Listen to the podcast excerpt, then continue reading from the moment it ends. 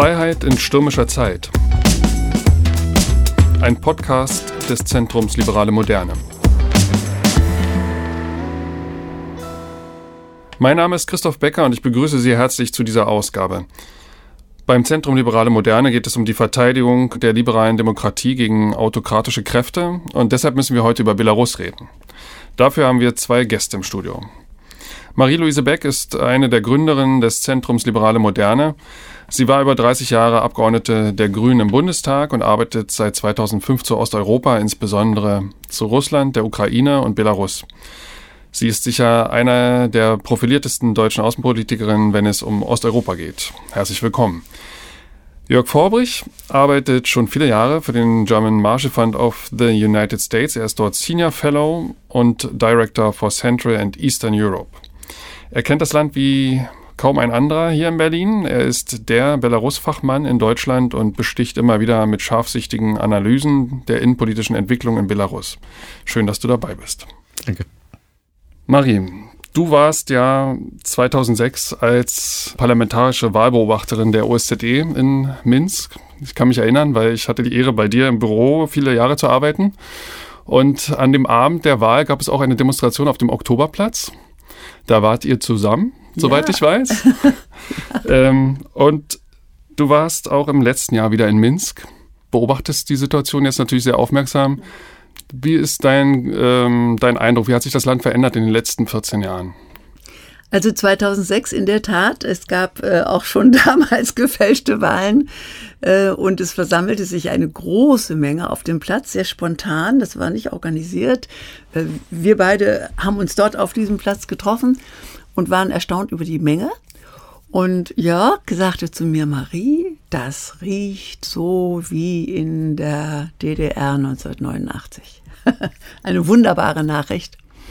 Leider ist es nicht so ausgegangen, sondern es gab massive Repressionen äh, ich habe dann damals noch äh, zum Schrecken der OSZE ausgerufen, dass jetzt das letzte Stündlein des letzten Diktators äh, in Europa gekommen sei, aber das hat sich leider nicht bewahrheitet. 2010 ähm, hat sich im Grunde genommen etwas Ähnliches wiederholt. Äh, nur dass da noch äh, bestialischer durchgegriffen wurde. Äh, zu der Zeit war die Opposition doch immer noch sehr stark äh, auch von Parteien gekennzeichnet die es natürlich, die sich schwer taten, sich äh, zu einer Oppositionskraft zu vereinen, was sie geschwächt hat. Aber so ist das mit Parteien. Äh, das große Ganze im, im Sinne zu haben, tun Parteien sich manchmal dann schwer. Und äh, 2010 sind dann die Führer dieser Parteien, die auch Kandidaten gewesen waren, zu sehr langjährigen Haftstrafen verurteilt worden und auch unsere NGO-Vertreter äh, und Freunde. Das war schon eine unglaublich ernüchternde Erfahrung 2010. Ich konnte einige Jahre nicht reisen ins Land und war tatsächlich im letzten Sommer zum ersten Mal wieder da und äh, war sehr erstaunt, weil ich das Gefühl hatte, die Gesellschaft ist lebendiger geworden. Also es liegt nicht mehr so dieser Braunkohlegeruch wie zu DDR-Zeiten über der Gesellschaft. Die Gesellschaft ist lebendiger geworden, gar nicht im explizit politischen Sinne, sondern im gesellschaftlichen Sinne, im Sinne von Kultur, äh, Bildung, Kunst, äh, alles in einem Maße, was die, die mögliche gläserne Decke mit berücksichtigt hat. Also ganz explizit Politik machen ist schon heikel, aber darunter sind die Freiheiten äh, im Sinne einer bürgerlichen Gesellschaft gewachsen. Und äh, die Generation hatte sich natürlich auch im Laufe dieser Zeit verändert. Das fand ich schon sehr, sehr hoffnungsvoll.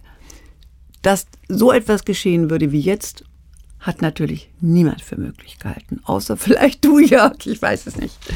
Jörg, äh, die, willst du da noch anschließen? Mach äh, gerne, gerne. Ja. Also ich glaube, die Marie hat das sehr, sehr gut beschrieben.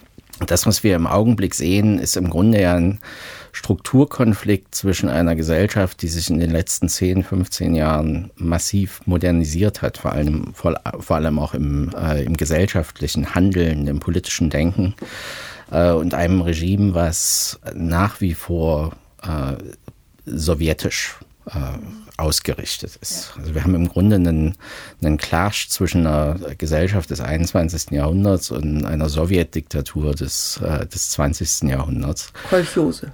Genau. Und das ja. ist ein Strukturkonflikt, der jetzt, äh, der jetzt aufbricht, der, äh, der ganz anders geartet ist als die Proteste, die wir in der Vergangenheit gesehen haben. Äh, 2006, 2010 erwähnt. Da war die Konstellation eigentlich eher so, dass, äh, dass es eine kleine, relativ gut organisierte, auch mobilisierungsfähige äh, politische Opposition gab, mit ganz klaren Forderungen, nicht nur nach Demokratie und Menschenrechten, sondern auch nach Ausrichtung in Richtung Europa. Äh, das waren äh, Forderungen, die diese Opposition immer in ein relativ kleines Ghetto gepfercht haben innerhalb der Gesellschaft. Dafür gab es durchaus viel Unterstützung, vor allem in Minsk. Äh, aber es ist der Opposition nie gelungen, äh, in die Regionen des Landes äh, auszureichen. Dort, wo die Unterstützung auch für Alexander Lukaschenko sehr, sehr stark war, über viele Jahre. Äh, und dort hat sich was verändert. Es hat sich also sowohl ähm, äh, in, der, in der Konstellation bei diesen Wahlen etwas verändert, weil es sehr, sehr untypische äh, Kandidaten äh, sind, die angetreten sind und letztlich äh, es auf ein Trio von drei Frauen hinausgelaufen ist, was noch ungewöhnlicher ist für die, ähm, für die belarussische äh, Gesellschaft. Äh, und was passiert ist, ist, äh, dass sich eben eine, eine Stimmung eingestellt hat und die hat auch mit dieser, mit dieser gesellschaftlichen Bewusstseinswerdung äh, zu tun, die wir in äh, Belarus in den letzten zehn Jahren insbesondere beobachten, äh, die äh, die Regionen einschließt, viele derer, die früher Lukaschenko unterstützt haben, beziehungsweise passiv waren, viele im, im staatlichen Apparat, viele Softliner, sagen wir mal, äh, und natürlich äh, vor allem sehr, sehr viele junge Leute. Wir sehen das daran, wie Studenten sich weiterhin mobilisieren. Insofern, was wir hier haben, ist ein, äh, ist ein Strukturkonflikt, der äh, sich eigentlich über viele Jahre entwickelt und aufgestaut hat, äh, zwischen einem komplett äh, anachronistischen Regime und einer Gesellschaft, die äh, modernisiert ist, auch im Sinne ihres, ihres politischen Denkens. Es gibt eine Identitätsbildung in Belarus verstärkt in den letzten zehn Jahren. Äh, die Frage ist beantwortet, wer sind wir Belarusen? Mhm. Die Frage war lange unklar. Mhm. Äh, es gibt eine ganz klare Forderung, äh, äh, auf Seiten der belarussischen Gesellschaft ihre Zukunft selbst gestalten zu können, statt unter diesem Paternalismus äh, von Alexander Lukaschenko immer weiter geführt zu werden. Äh, und das, das best, die beste Illustration für diesen, für diesen Konflikt zwischen, zwischen Regime und Gesellschaft ist natürlich die Nebeneinanderstellung der drei Frauen, die zum Gesicht geworden sind der, der Gesellschaft und diesem ehemaligen Kolchos-Vorsitzenden, der nach wie vor dieses Land zu führen äh, willens ist und nicht bereit ist, seine Macht aufzugeben. Hm. Eigentlich muss man sagen, dass wir noch einmal innerhalb von Europa einen Prozess der Nationenwerdung äh, beobachten können. Ganz genau. Ähnlich wie in der Ukraine, wo ja auch in den langen Jahren der Zugehörigkeit der Sowjetunion die Frage der ukrainischen Identität äh, keine so große Rolle spielte. Und ich glaube, man muss bei uns, äh, weil wir in Deutschland ja immer etwas die Nase rümpfen, wenn es um Nationenwerbung Werdung geht, äh, angesichts natürlich auch unserer eigenen Geschichte, man muss einfach sehen, dass über auch die lange Zeit des Stalinismus die eigene Sprache ja systematisch zurückgedrängt, wenn nicht ausgerottet worden ist, eine systematische Russifizierung stattgefunden hat. Und das äh, fängt tatsächlich jetzt doch an, äh, nochmal zurückzugreifen, hm. denn diese Prozesse der Nationenwerdung hatten ja alle schon mal begonnen, hm. äh, ja. sowohl im 19. Jahrhundert als auch dann in diesem ganz, ganz kleinen Zeitfenster äh, nach der ähm, äh, russischen Revolution also es ist eine Nationenwerdung und wir sollten das respektieren und nicht naserümpfend äh, begleiten. Ich denke, was wichtig ist dabei, ist einfach auch den Unterschied zur Ukraine herauszustellen. Die Nationswerdung in der Ukraine bedeutet auch eine gewisse Spaltung in der Gesellschaft. Äh, an ethnischen, an linguistischen und selbst geografischen Linien. Äh, da gibt es ein schwieriges Verhältnis auch innerhalb der, äh, der Ukraine. In Belarus stellt sich das ganz anders dar. Es gibt diese Spaltung nicht. Es gibt keine geografischen Spaltungen. Äh, es ist auch dieser, äh, diese Mobilisierung im Augenblick keine, die internationale Fragen aufwirft für, äh, äh, für die Belarussen. Ja. Äh, die Belarussen wollen das auf, ein, äh, auf die interne Frage konzentriert sehen, wie verhält sich der Staat uns gegenüber Bürgern. Nicht aber auf die Frage, sollen wir unsere sehr engen Beziehungen zu Russland verändern, möglicherweise lösen, uns mehr in Richtung Europa orientieren. Um diese Frage geht es in, in Belarus im Augenblick nicht auf Seiten der Gesellschaft. Und das ist einer der großen Unterschiede zur zur, ähm, äh, zur Ukraine. Ich stimme dir in, in gewisser Weise zu, wobei ich sehr vorsichtig bin mit der Frage der Spaltung in der Ukraine, denn diese Spaltung, wenn du überhaupt von Spaltung redest, dann läuft sie nicht äh, senkrecht durch das Land zwischen West und Ost, sondern sie läuft quer, auch da wieder zwischen dem, was übrig geblieben ist vom Homo Sovieticus, in, und das ist mehr in den alten Stahl- und Kohleregionen und eben schon den jungen auf gut ausgebildeten, modernen Menschen, die sagen dann, wir wollen nach Europa und meinen damit im Grunde genommen modernes Leben. Also Vorsicht, weil mit der Spaltung hm. der Ukraine wird ja hier ordentlich romantiert. Äh, das ist keine äh, geografische von Norden nach Süden, sondern das ist eine, wenn, dann ist es eine gesellschaftliche. Das äh, ist das ist richtig. Äh, und das ist natürlich auch, äh, ähm, das sind natürlich Spaltungs- Möglichkeiten oder Punkte in der Gesellschaft, auf die im Augenblick sowohl Lukaschenko als auch die, die Propaganda als auch Russland abstellen. Sie versuchen aktiv Spaltungen herbeizuführen. Das beste Beispiel ist die zwischen verschiedenen Religionen, äh, Katholizismus, äh, der Orthodoxie im Lande. Äh, es gibt andere Spaltungen, die man versucht herbeizuführen, äh, äh, entsprechend der, äh, der Russland-Orientierung, der westlichen Orientierung.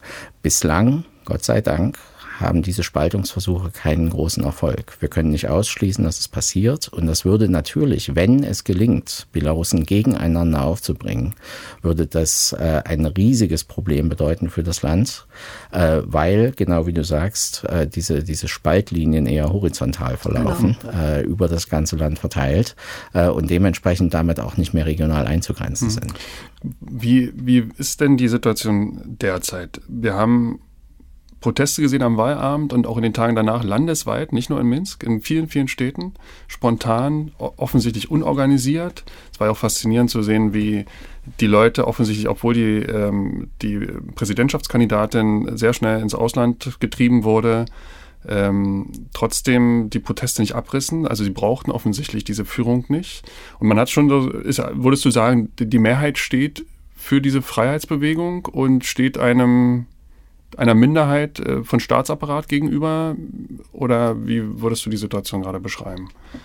Also das Erste, was ich sagen will, es ist natürlich äh, phänomenal zu sehen, wie äh, weitreichend diese Mobilisierung ist. Äh, seit dem Wahltag und übrigens ja auch schon zuvor. Sie reicht wirklich über das, äh, über das ganze Land, wo in der Vergangenheit Proteste und Mobilisierungen sehr begrenzt waren, oft auf Minsk oder einzelne äh, Provinzhauptstädte.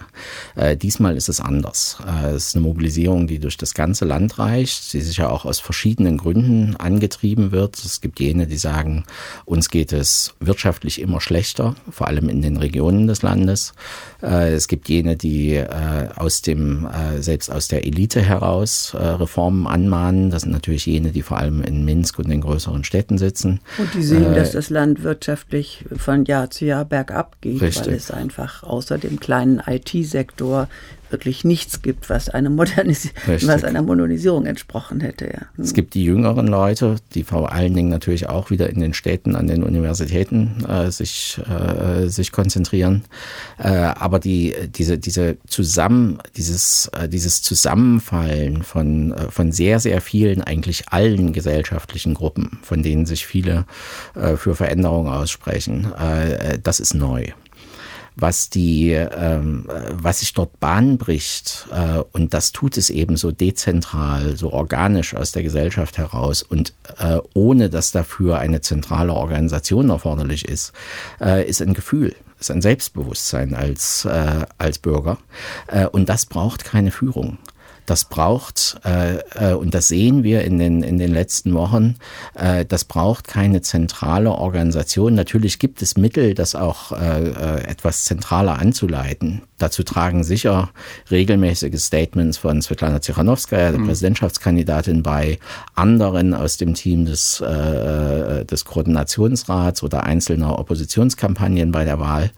Äh, aber die Strategie von Seiten der Regierung, wenn wir die Köpfe abschneiden, mhm. ins Ausland vertreiben oder ins Gefängnis stecken, wie das in den letzten äh, Wochen und vor allem auch Tagen mit dem Koordinationsrat, dem Gremium der, mhm. der Gesellschaft für Dialog passiert ist, äh, die funktioniert nicht. Und die funktioniert eben nicht, äh, äh weil es auf Seiten des Lukaschenko-Regimes kein Verständnis dafür gibt, dass dieses ein, äh, dass, äh, dass diese, dieser Protest getrieben wird durch ein, durch ein Gefühl in der Gesellschaft, äh, als Bürger ernst genommen wollen äh, äh, zu werden. Äh, das versteht die Führung nicht. Deshalb versuchen sie nach den Deshalb versuchen sie, die vermeintlichen Organisatoren äh, auf Seiten des Koordinationsrats und auch innerhalb der, äh, der Zivilgesellschaft, es gibt eine ganz massive Kampagne im Augenblick gegen zivilgesellschaftliche Initiativen und unabhängige Medien, die abzuschneiden, lahmzulegen, in der Hoffnung, dass sich damit auch die Proteste legen werden. Und das wird sich so einfach nicht bewahrheiten, mhm. weil es einfach eine Bewusstseinsveränderung auf Seiten so vieler Belarusen gibt, dass die auch weiterhin im größeren und im kleineren Maßstab Protest üben werden, übers ganze Land verteilt. Siehst du Risse im, im Machtapparat? Also die stehen doch offensichtlich sehr geschlossen hinter ihm. Kann er da auf die Unterstützung zählen? Es gab, äh, es gab anfänglich die Hoffnung, äh, dass äh, solche Risse im Machtapparat sehr schnell äh, ähm, voranschreiten. Es gab eine Reihe von, äh, von äh, Austritten quasi aus dem, aus dem Apparat. Äh, sehr viele Sicherheitsleute, es gab einige Diplomaten, äh, es gab sehr viele Journalisten in den Staatsmedien. Äh, was aber hier passiert ist, ist, dass vor allem an den Rändern des Apparats und in den unteren Chargen Austritte erfolgt sind oder Übertritte zur Opposition. Nicht aber in den höheren Etagen des Machtapparats und vor allem bislang nicht im, im Sicherheitsapparat. Ich glaube, dass, äh, dass äh, vor allem im Sicherheitsapparat die, die Kohäsion nach wie vor sehr, sehr stark ist, möglicherweise sich sogar verstärkt hat durch im Grunde den Staatsterrorismus der, äh, der letzten Wochen, äh, den Lukaschenko ausgelöst hat, äh, weil mittlerweile natürlich auch Verantwortlichkeiten hier äh, für viele Einzelne äh, ähm, äh, auf dem Tisch liegen, ähm, denen auszuweichen, sie nur können, äh, wenn, wenn das Regime erhalten bleibt. Insofern also hier gibt es eine Verfestigung ganz genau wissen, äh, wenn es hier zum Fall des Regimes kommt, werde ich zur Rechenschaft gezogen. Richtig, ganz ja, genau. Das hält natürlich, wenn genug Menschen schuldig geworden sind, hält das natürlich auch zusammen, weil man dann gemeinsam gucken muss, dass man nie irgendwo äh, mit Konsequenzen konfrontiert richtig, wird. Richtig, aber wenn ich dem noch anfügen darf, äh, ich glaube, dass es im Machtapparat sehr viele, äh, äh, sehr viele gibt und nicht nur im Machtapparat, sondern im Staatsapparat im Weiten, der ja relativ umfangreich in, äh, in Belarus ist. Ich glaube, es gibt sehr, sehr viele, die sich in einer Warteschleife befinden im Augenblick. Die sagen, im Augenblick ist noch zu unabsehbar, wo diese Entwicklung hinführt. Es ist noch nicht klar, in welcher Art und Weise Russland sich positioniert. Solange das nicht absehbar ist, ist für uns das Einzelrisiko zu hoch äh, unser Amt aufzugeben und uns öffentlich kritisch dem Regime Alexander Lukaschenkos gegenüberzustellen. Äh, es gibt äh, sehr, sehr interessante Aussagen, zum Beispiel von einem Mitglied des Koordinationsrats, äh, Pavel Latuschka, äh, der selber Kulturminister war, Diplomat, äh, zuletzt äh, Direktor des Kupalowski-Theaters äh, und einer, einer der wenigen höherrangigen Regimevertreter, die, die sich kritisch aufgestellt haben und die Seiten gewechselt haben, äh, der sagt genau dieses. Äh, sehr, sehr viele einzelne Apparatchiks sind im Augenblick in einer Warteschleife beobachten die Situation äh, und vor allem äh, in Abhängigkeit davon, wie sich innerhalb des, des Landes die Dynamik äh, äh, äh weiterentwickelt und vor allem auch in Anbetracht dessen, wie sich, wie sich Russland äh, positioniert, ist es sehr gut möglich, dass viele von diesen äh, sehr, sehr schnell die Seiten wechseln, sobald klar absehbar ist, wohin mhm. die ganze Entwicklung führt.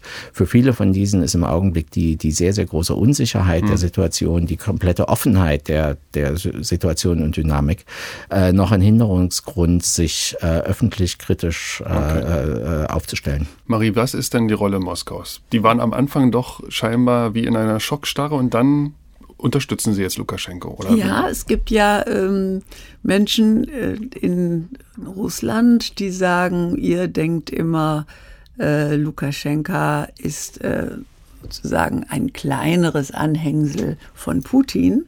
Äh, die sagen, dreht mal die Sache rum. Lukaschenka ist Putin immer um einige Jahre voraus äh, in der Veränderung der Staatsstruktur und damit in der Sicherung einer, wie wir bei Lukaschenka gesehen haben, lebenslangen Macht, der Fantasie, lebenslange Macht, wobei bei Lukaschenka dann noch dazu kommt, dass er wirklich fast wie ein Maskottchen äh, seinen äh, einen Sohn äh, mit, mit sich herumführt, äh, den er wohl schon als Kronprinzen sieht. Also, das wirkt schon etwas hm. abgedreht, ja, Kolja. um das mal Kolja, deutlich zu sagen. Kolja ja. geht Kolja. jetzt in Moskau ja, ja, ja, ja, ja. So. Aber, aber nichtsdestotrotz, also vielleicht sollte man diesen Gedanken mal aufnehmen. Äh, nicht äh, Lukaschenka ist Putins Schüler, sondern Putin ist Lukaschenkas Schüler. Äh, und, und genau das, was wir gesehen haben, Verfassungsreform, äh, die Möglichkeit, faktisch lebenslang äh, im Amt zu bleiben und so, das ist alles in Weißrussland, in Belarus, sollte man sagen, in Belarus alles schon vorexerziert worden. Ähm, wir können diese Debatte ganz offen legen. Es gibt tatsächlich immer wieder die Frage, ähm, ist es berechtigt zu sagen, und ich vertrete diese Meinung sehr stark, dass äh, wesentliche Entscheidungspotenziale, um es mal vorsichtig zu formulieren, in Moskau liegen, äh, wenn Putin Lukaschenka halten will äh, und wenn er bereit ist, mit seinen äh, Mitteln einzugreifen, alle subversiv. Ich glaube nicht an ein russisches Militär äh, in Belarus. Dieses Risiko wird Putin nicht eingehen, aber die Palette der subversiven Mittel ist riesig groß und das erste Mal haben wir gesehen, äh, wenn es Absetzbewegungen gibt, die könnten sich verbreitern. Das war eine Absetzbewegung, dass das belarussische Staatsfernsehen, die Journalisten sagten, wir machen nicht mehr mit und schwuppdiwupp äh, wurden die Journalisten ersetzt durch russische Journalisten. Das ist ja schon eine Form von Intervention, muss man hm, ganz absolut, deutlich sagen. Ja. So und diese Intervention äh, ist auch noch mal handfester mit äh, Fallschirmspringern und wer sonst noch als äh, FSB äh, oder GRU äh, vielleicht sogar doch auch diese ganz berüchtigten Wagner-Truppen sich bereits im Land aufhält. Äh, das äh, wird uns nicht erzählt werden. Aber das ist einmal vollkommen klar. Also es gibt diese breit gefächerte subversive Möglichkeit. Es kommt hinzu, dass Belarus ökonomisch vollständig von der russischen Föderation abhängig ist, lange Jahre durch faktisch indirekte Subventionen, weil Belarus zu Inlandspreisen Öl kaufen konnte und das raffinierte und dann auf dem Westmarkt äh, verkauft hat. Und das war eine massive Stützung des Budgets äh, von etwa sechs Milliarden äh, für Belarus. Und das ist einem belarussischen ja, Bitte? Pro, pro Jahr. Ja, ja, ja, ja, ja. Also das ist für einen belarussischen Staatshaushalt eine Menge Geld. Äh, diese Subventionspolitik hat Putin aufgekündigt vor einiger Zeit. Ähm, aber trotzdem, die, die äh, belarussische Produktion geht in der Regel auf den russischen Markt. Wer von uns kennt Produkte aus Belarus? Industrieprodukte, die wir kaufen würden. Ich, glaube, ich kenne Pfifferlinge. ja. Aber denkst du, dass der, Put, äh, dass, dass der Kreml sich entschieden hat, Lukaschenko jetzt an der Macht zu halten oder ist das eine Interimslösung? Das würde ich so sehen. Ich glaube, also meine Einschätzung ist, dass Putin sich zurücklehnt, weil er Zeit hat. Anders als Lukaschenka. Er hat Zeit, äh, wenn Lukaschenka da jetzt äh, noch mal sehr, sehr viel massiver auftritt und es geht tatsächlich die Frage nach äh, den Truppen des Innenministeriums und auch des Militär. Ähm, und das und die gesamte Freiheitsbewegung brutal niederschlägt ähm, und sie dann auch niedergeschlagen bleibt, ähm, dann kann Lukaschenka noch eine gewisse Zeit im Amt bleiben. Äh, er ist ja bereits nach Moskau zitiert äh, am Montag. Äh, ich gehe davon aus, dass der Unionsvertrag unterzeichnet wird, also die politische Vereinigung von Belarus und äh, der Russischen Föderation die Putin immer schon gewollt hat. Da hat Lukaschenko sich mit vielen Hakenschlägen noch entzogen. Ich gehe davon aus, dass das zustande kommt und dass das in eine Strategie äh, passt, die Putin ja ganz offengelegt hat, witzigerweise in einem amerikanischen, in einer amerikanischen äh, Zeitung veröffentlicht, nämlich Wiederherstellung weiter Teile des äh, russischen Imperiums, russisch slash sowjetischen Imperiums. Da würde natürlich ein Belarus wieder in der politischen Landkarte sogar gut dazu passen. Und ein schwacher Lukaschenka muss das unterschreiben. Ähm, so. Also insofern, äh, und dann kann man nach einem halben Jahr oder so sagen, so jetzt gibt's mal Wahlen und bis dahin ist auch jemand gefunden worden, der Lukaschenka ersetzen kann ähm, aber äh, trotzdem äh, gut zu, zum Kreml passt. Ich glaube, diese Möglichkeiten sind alle da. Es gibt meines Erachtens auch noch ein eigenes Motiv und eine eigene Brille, durch die Putin schauen muss. Niemand hat in Belarus, das immer so brav wirkte, äh, niemand hat erwartet, dass es so über Nacht zu solchen Explosionen kommen könnte. Und das ist natürlich auch ein Zeichen an der Wand für den Kreml. Äh, wenn man also das Gefühl hat, äh, hoppla, das kann so schnell gehen und das kann sich so schnell entzünden, äh, ist man natürlich unruhig. Insofern bin ich fest davon überzeugt, dass der Kreml auch mit Blick auf sein eigenes Land schaut, denn alle diese Mythen, die wir hier hören, die ja auch gerne von den äh, Propagandisten des Kreml hier im Westen verbreitet werden. Das Volk ist zufrieden mit Putin und sie vertrauen ihm und 70 Prozent fühlen sich wohl unter seiner Macht. Das ist alles Humbug, mhm. großer Unfug. Immer wenn eine dieser großen Experimente, dieses Ausgreifen nach draußen, Krim und so weiter vorbei ist, gibt es immer einen Hoch für Putins äh, Beliebtheit und dann fällt das radikal wieder ab und die Menschen merken, wir haben Corona und unsere äh, mhm. Kliniken sind nicht in der Lage, uns zu mhm. behandeln. Ich würde sagen, äh, wir, wir, müssen eigentlich noch ein bisschen fast dramatischer rangehen. Äh, der Kreml ist mit der Vorstellung in diese, äh, in diese Wahlen in Belarus reingegangen, äh, dass Lukaschenko geschwächt sein wird, sich aber an der Macht hält. Äh, mit dem Wahltag ist dieses Szenario in Frage gestellt worden ähm, weil es möglich ist, dass Lukaschenko diese, diese politische Krise nicht überlebt. Äh, dementsprechend hat der Kreml dann etwa eine Woche gedauert, äh, gebraucht, um überhaupt zu reagieren. Es gab keine klaren Reaktionen aus, aus der Führungsspitze, ähm, außer der Gratulation von, von Putin. Äh, bei, aber es gab sehr viel äh, Kritik von führenden äh, Politikern in Russland, aus den Medien. Äh, und erst etwa eine Woche äh, nach den Wahlen hat der Kreml angefangen, sehr systematisch Alexander äh, Lukaschenko zu stützen. Über die Medienunterstützung, die Entsendung von, von russischen Journalisten und Technikern. Äh, über die Ankündigung dieser Reserve, äh, dass man, dass man Truppen vorbereitet, die auch eingreifen können, äh, über die, die permanente auch politische Unterstützung, Rückendeckung, die Ablehnung des Koordinationsrats und so weiter. Äh, die Frage ist jetzt, wie der, wie der Kreml mit dieser Situation weiter verfahren kann. Das eine, du hast es geschildert, ist eine defensive Reaktion äh, aus der Sicht des Kremls, das kann uns auch passieren. Wir müssen hier also ein Exempel statuieren, das wir vor der russischen Gesellschaft hochhalten können, so dass, hm. Dass äh, ein, ein, äh, ein gesellschaftlicher Aufstand gegen die Führungsspitze nicht zum Erfolg führt. Und wenn ich ganz kurz dazu sagen darf, es gibt jetzt Aufstände hm. im Fernsehsibirien, Rabarovsk, die gehen seit Wochen. Hm. Ja, Richtig. Also Insofern, es gibt, es gibt eine, eine defensive Herangehensweise mhm. äh, ähm, aus, aus Sicht der Macht im Kreml. Es gibt aber auch eine Offensive, mhm. äh, die man eigentlich mit einem schleichenden Anschluss von Belarus an, äh, an Russland äh, bezeichnen kann. Das, was jetzt schon stattfindet, die Unterstützung für Lukaschenko äh, in den Medien, äh, im Sicherheitsapparat, finanziell, Umschuldung, äh, ist im Grunde schon eine äh, fast eine, eine Kuratierung äh, des, des belarussischen Regimes von Moskau aus. Hm. Äh, Lukaschenko bestimmt schon nicht mehr die Medieninhalte in seinen eigenen Staatsmedien. Hm. Wir können in Frage stellen, ob er noch hundertprozentig den Sicherheitsapparat äh, äh, kontrolliert. Insofern, es gibt jetzt schon eine schleichende Übernahme durch Russland von Vitalfunktionen des, des Regimes.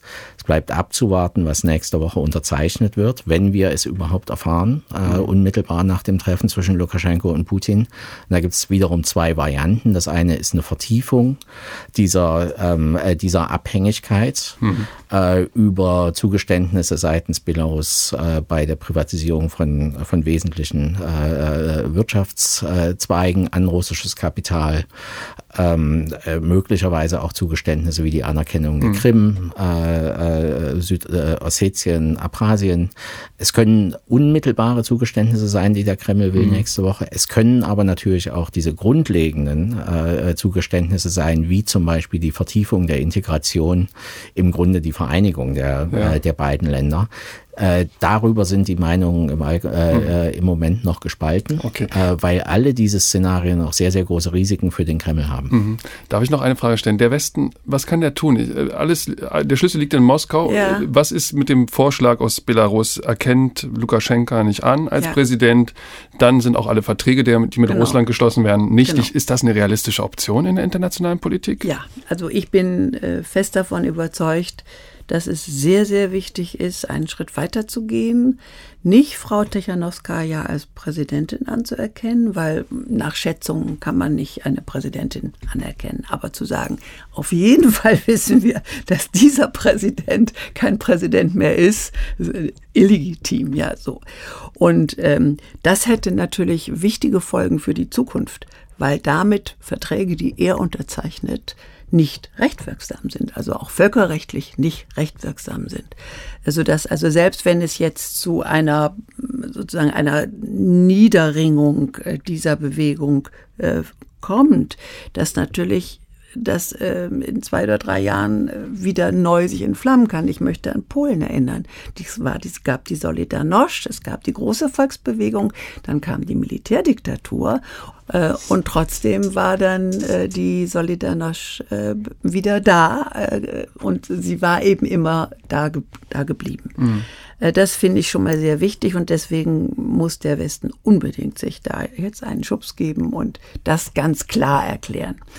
Ähm, das zweite ist, und das ist umstritten, also das zweite ist mit Sicherheit Unterstützung der Opposition mit allem, was sie jetzt brauchen, bis hin zur äh, humanitären, finanziellen Unterstützung von Menschen, die das Land verlassen müssen, die im Ausland studieren müssen, die ähm, keine Arbeit mehr haben, weil sie in Staatsbetrieben gearbeitet haben und auf der Stelle entlassen worden sind.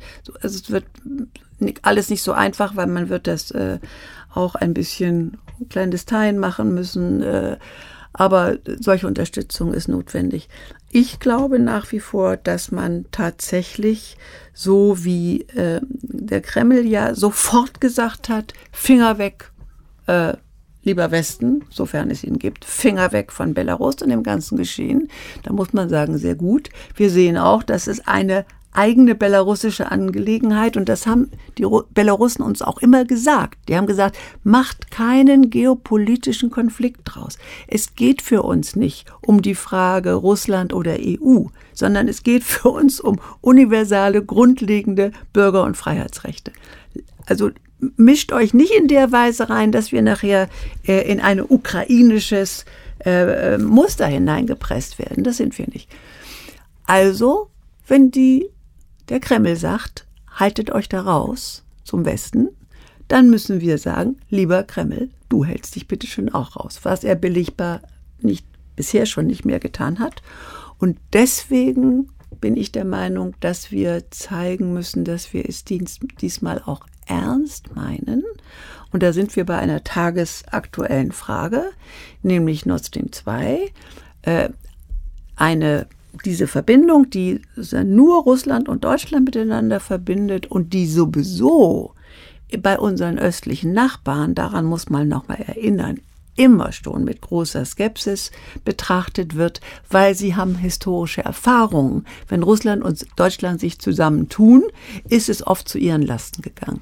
Und ich bin der Meinung, dass ähm, äh, ein, das politische Zeichen, lieber Herr Putin, es reicht. Und auch Deutschland mit viel Verständnis für die russische äh, Bevölkerung, die die russische Bevölkerung mag, die Nähe zur russischen Bevölkerung haben möchte.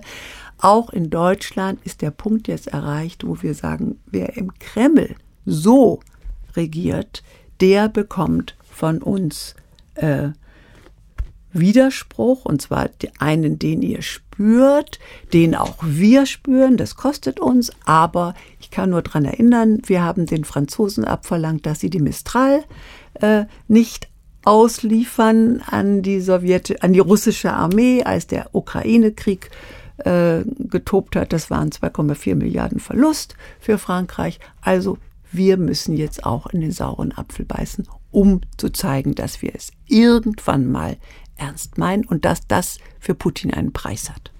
Vielen Dank. Marie-Louise Beck und Jörg Vorbrich. Wir müssen leider Schluss machen, weil die Zeit schon fortgeschritten ist. Ich denke, es kommt jetzt darauf an, dass die Aufmerksamkeit nicht nachlässt und ähm, wir die Leute in Belarus in diesen schwierigen Zeiten nicht alleine lassen. Ich hoffe, Ihnen hat diese Folge gefallen und Sie bleiben uns gewogen. Abonnieren Sie unseren Podcast Freiheit in stürmischer Zeit. Das würde uns freuen. Tschüss und bis bald.